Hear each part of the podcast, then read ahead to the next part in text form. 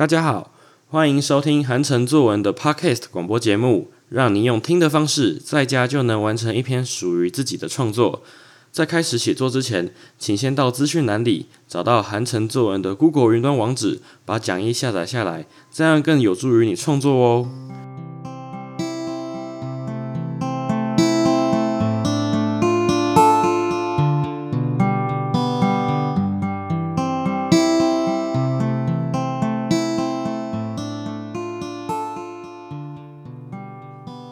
今天要来练习的题目是在小事上尽忠。好，在小事上尽忠，其实这个题目呢是我的一个学生所来所提出来的。那我觉得这个题目很好，因为这种很特殊的题目，我觉得才有呃才有练习的必要啦。那因为平常其实接触到题目都还蛮生活化的，我就觉得。呃，其实偶尔录制下来会有一点觉得有点无聊。那我自己出的题目呢，呃后后续会陆陆续续的补上来。但其实每一种文章写出来的呃作文，就是呃每一个主题啊，应该说是每一个主题写出来的作文，我觉得其实都。大同小异，甚至说你同一种题材可以不断的练习，这些都 OK，然后可以套用到不同的题目上面。那话不多说，我们来看到今天这个在小事上尽忠。我们先来看到写作引言好了，来再根据教育部词典的定义啊，忠这个字的名词解释是尽心诚意待人处事的美德，在动词中呢，则是尽心做事。好，所以你会发现，哎，在小事上尽忠，大家通常看到“忠”这个字，都会觉得啊，我又不是关羽，我又不是什么张飞啊，三国有名的大人物，尽忠、尽忠、尽忠职守吗？那怎么样才算尽忠职守呢？我又是学生，怎么样才能算有尽到我自己的工作呢？啊，我没有工作，只是学生而已嘛。哎，其实很多很多人都会问我说，哎。老师，这个尽忠要怎么定义呢？其实呢，我们刚刚看完我一开始所念的这个教育部的定义，你会发现，其实尽忠就是尽力。我们把它当成尽力来看。好，我们来看到写作引言的第二段，因此呢，可以把这个题目的尽忠看成是尽力，并且呢，在文章的主题和结尾中提到尽忠，因为题目是尽忠，所以你必须要主题就要用尽忠。就算你要写尽力，也要把它换句话说变成尽忠，你这样才不会偏离主题。好，所以说呢，请同学思考一下自己的日常生活中有什么事情是自己尽力去做的，好，这样比较容易下笔。所以你要开始想一下自己有什么事情是自己全力以赴啊，全力以赴去完成的。呃，我们现在看到写作指南这边，然后日常生活中老师、长辈、同学请自己帮忙的事情有没有尽力完成？诶，老师、长辈请你帮忙，譬如说逢年过节的时候呢，有大扫除嘛？那可能妈妈请你。擦窗户啊，然后请你可能打扫家里啊、拖地啊，自己是全力以赴的去完成呢，还是可能就是哦拖拖地哦，然后地上湿湿的，好像有拖一样。然后呢？那这个其实扪心自问啊，就不用跟我回答说，呃，老师对不起，我就只是拖拖地，它有湿湿的而已。好，没关系，其实这个大家都知道，只是不用说出来。好，然后呢，那再过来就是老师请你哦，譬如说呃擦窗户啊，然后呢值日生啊，将来事情有没有全力以赴的去做呢？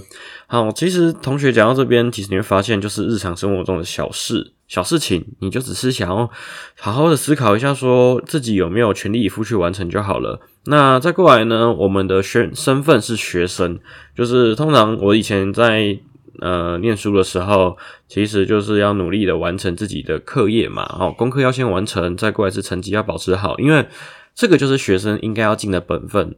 好，有同学跟我讲说，老师，我不想要尽这个本分，因为我不爱念书。那不好意思，教育部规定十二年国教，你就一定要念书，你别无他法。所以呢，在这个呃，在这个环境之下，还是请你要好好念书，因为就算未来你可能工作之后，你还是要面对自己不喜欢做的事情。好，就算自己。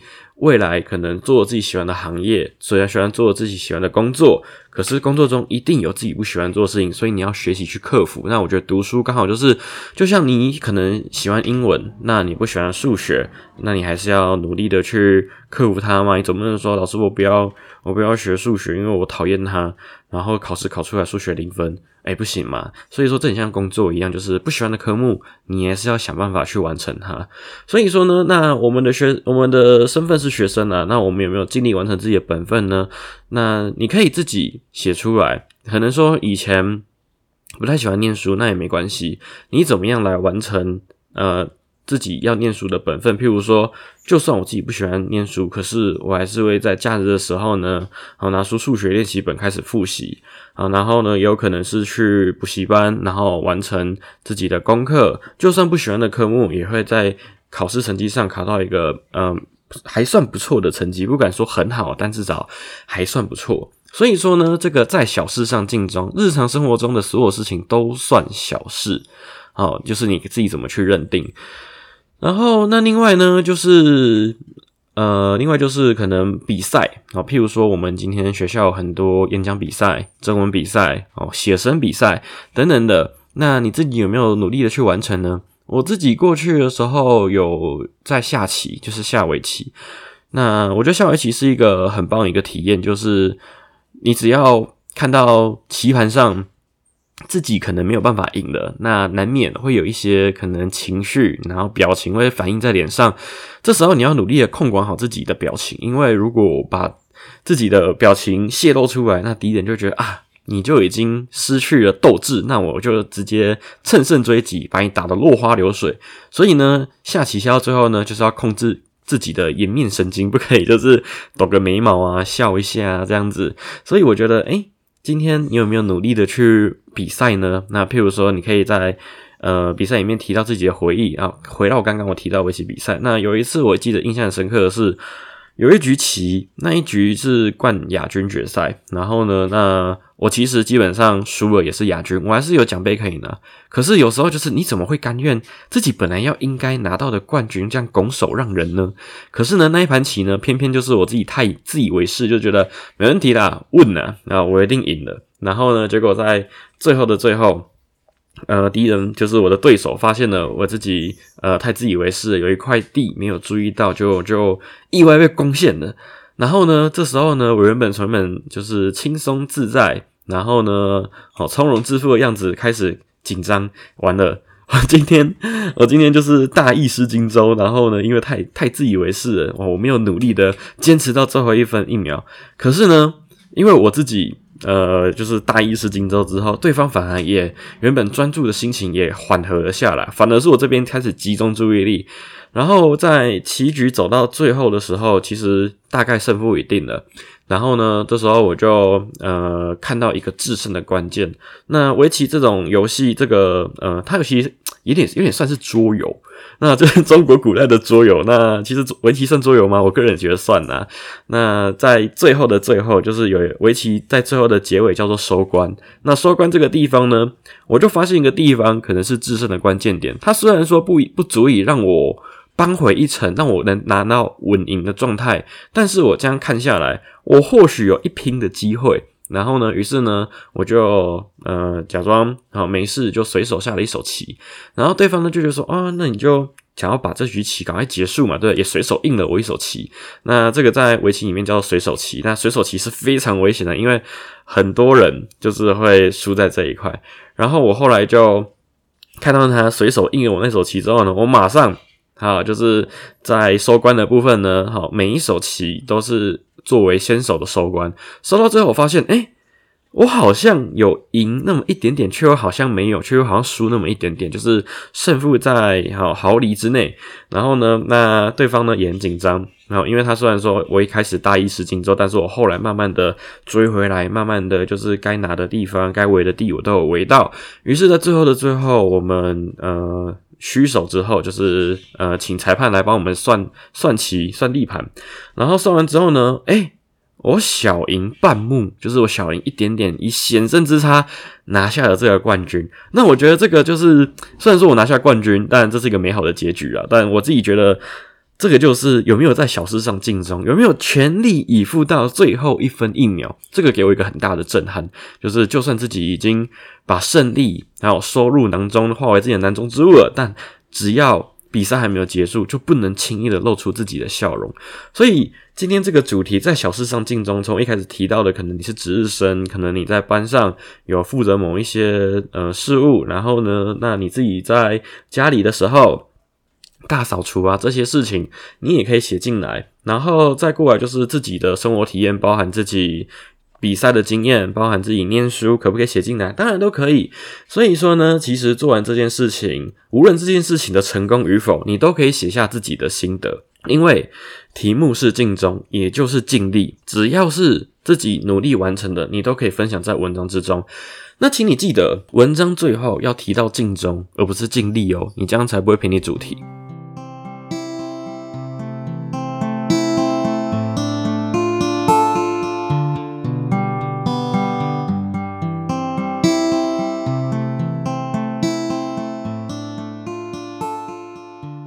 好，我们来看到今天的范文。那范文这边呢，呃，我们来看到第一篇。那这边其实有让范文分两种，一种是专心把自己生活中的体验，就是完说叙述一件事情，完完整整的把它表达出来。那再过来还有另外一种写作手法，叫做散列式写作，就是每一句话的开头都是题目。那我们等一下都会一起看到。我们来看到第一篇，在小事上竞争哦，同学。你怎么可以不把铝箔包压扁呢？啊，我严肃的对同学说道。但是同学只是吐了吐舌头，淘气的跑走了，独留我一人用夹子把铝箔包夹起来压扁，再放回资源回收桶里。好，这个就是，哎，你好像这个一开始就没有提到题目。那这个当然是，哦，对不起，因为我每一次的那个题目范文都是。都是在第一段就用破题法，其实写久有点腻。那我们这次尝试用另外一种写作手法，就是埋兵伏将法，把这个题目埋在后面再给大家看。好，那我身为班上的卫生股长呢，是老师引以为傲的左右手，就是说他的得力助手，不是老师今天没有手，是他，你是他的左右手，这样子是指。得力助手的意思，左右手哈。每当学期末颁发整洁最佳班级时，我们班总是拔得头筹。老师也常常在其他老师的鼓掌下，接过那块金光闪闪的奖牌。我总是在大扫除时间时呢，先在班上协助同学把第一排的桌椅排整齐，让大家都可以有一个范本可以校对。再到资源回收区检查同学有没有确实分类，最后前往外扫区协助好友们，帮他们一起把堆积如山的落叶一起送去围墙旁边的子母车。你会发现哦，这个就是他在小事上尽忠，然后呢。他的呃一言一行，然后完成什么事情都是分内的工作，所以他尽心尽力的完成自己的自己的呃分内该尽的责任。所以同学等一下写作文的时候，记得就是把你如何完成这件事情的过程把它写下来。好，我们看第三段，这一天。当我一如往常在资源回收区分类时，一位好友把喝完的铝箔包丢到我面前的桶子里。他轻浮的态度让我十分错愕。原本想要大声指责他，他却早已消失在走廊的转角。当我默默把铝箔包夹出来时，却看到老师拿着一根大冰棒走到我面前，将它递给我。我喜出望外的接过冰棒，老师对我说：“谢谢你总是在小事上尽忠，尽力完成我交代的每一件事。整洁维护奖是属于你的。”我感动的看着老师，原来自己努力的付出，老师都默默看在眼里。一股欢喜的心情随着冰棒的滋润盈满了全身。我愉快的品尝冰棒，品尝属于自己的成就。好，所以说其实这个就是他。呃，努力完成自己应该要完成的责任之后，所感受到很欢喜的一件事情。来，我们看最后的结尾哦，在小事上尽忠呢，是我对自己的要求。我相信，只要努力耕耘，勤奋完成自己的工作，一定能欢笑收割属于自己的成就。好，所以说第一篇文章就这样结束了，其实就是把自己日常生活中尽心尽力尽责的事情把它写出来就好了。我们来看到第二篇。日常生活中呢，总有许许多多的事情等着我们去完成。有些人就像胡适先生所写的“差不多先生”一样，得过且过的面对每一件事；也有人像我的偶像张大千先生，面对自己的专业一丝不苟，尽心尽力的完成属于自己的志业。好，这一篇呢，就是我刚刚说提到的散列式。那散列式写作就是在接下来每一中间段的开头都提到题目。好，这个叫散列式的写作。好。我们来看第二段，在小事上进中，每天我放学回家都会主动打扫家里。每当我拿起扫把和畚斗时，那些藏在夹缝中的灰尘和纸屑总会瑟瑟发抖，因为我会尽忠职守的完成自己的任务，将家里打扫的一尘不染。每当爸爸妈妈下班回家后，看见光亮如新的家里时，都会称赞我是家里的卫生股长，把家里整理的干干净净。而我也常常为自己全力以赴的态度感到十分骄傲，继续努力完。完成家中的整洁，在小事上尽忠。每当我吃饱饭后，都会走向琴房练琴。我坐在椅子上，仔细阅读着五线谱上的音符，音符仿佛开始唱歌，歌声萦绕在我的脑海。这时，我放下琴谱，食指跃动在黑板琴琴键上，一阵阵旋律从我指尖流出，传到家里的每个角落。虽然练琴是一件稀松平常的事，但唯有在每件小事上专注完成它，才能在未来成就每一项伟大的目标。就像刚开始练琴，一定要看懂五线谱才能练习，这最后才能弹出属于自己的梦想。在小事上尽忠，难道不重要吗？好，这个其实最后的这个设问法就是一个激问。那这个提问呢，呃，很重要，因为有的同学不太擅长使用设问法，会用提问。好，譬如说，呃，提问就是，呃，在小事上竞争重要吗？我觉得很重要哦。好，那这个通常在写文章里面，我会觉得不要把它写进来，因为不要再问一次你的读者，哈，这个重不重要？因为你就是要解释为什么在小事上竞争重要而写这篇文章，所以千万不要多此一举。好，那我通常会建议同学使用激问，因为激问就是你让读者产生一个共鸣。激问就是问题，问题中的答案在啊问题中的反面。所以说呢，你这样激问难道不重要吗？就是代表很重要。所以说呢，激问你可以用，但是呃，我会建议中高年级或者说甚至高年级国中生的同学会使用的再使用，如果不会使用的，甚至会造成反效果，也不是很好。好，我们来看到最后的结尾，在小事上尽忠呢，这是一个最简单的道理，却也是最难坚持的一件大事。然后最后的结尾，我们用一个映衬，然后呢来凸显这个小事。然后是虽然说是一件小事，但是却是一件不平凡的呃事情。好，所以说今天这一个在小事上尽忠，其实非常简单，就是把你的你的所作所为一些事情呢，帮我把它叙述在文章里面就可以了。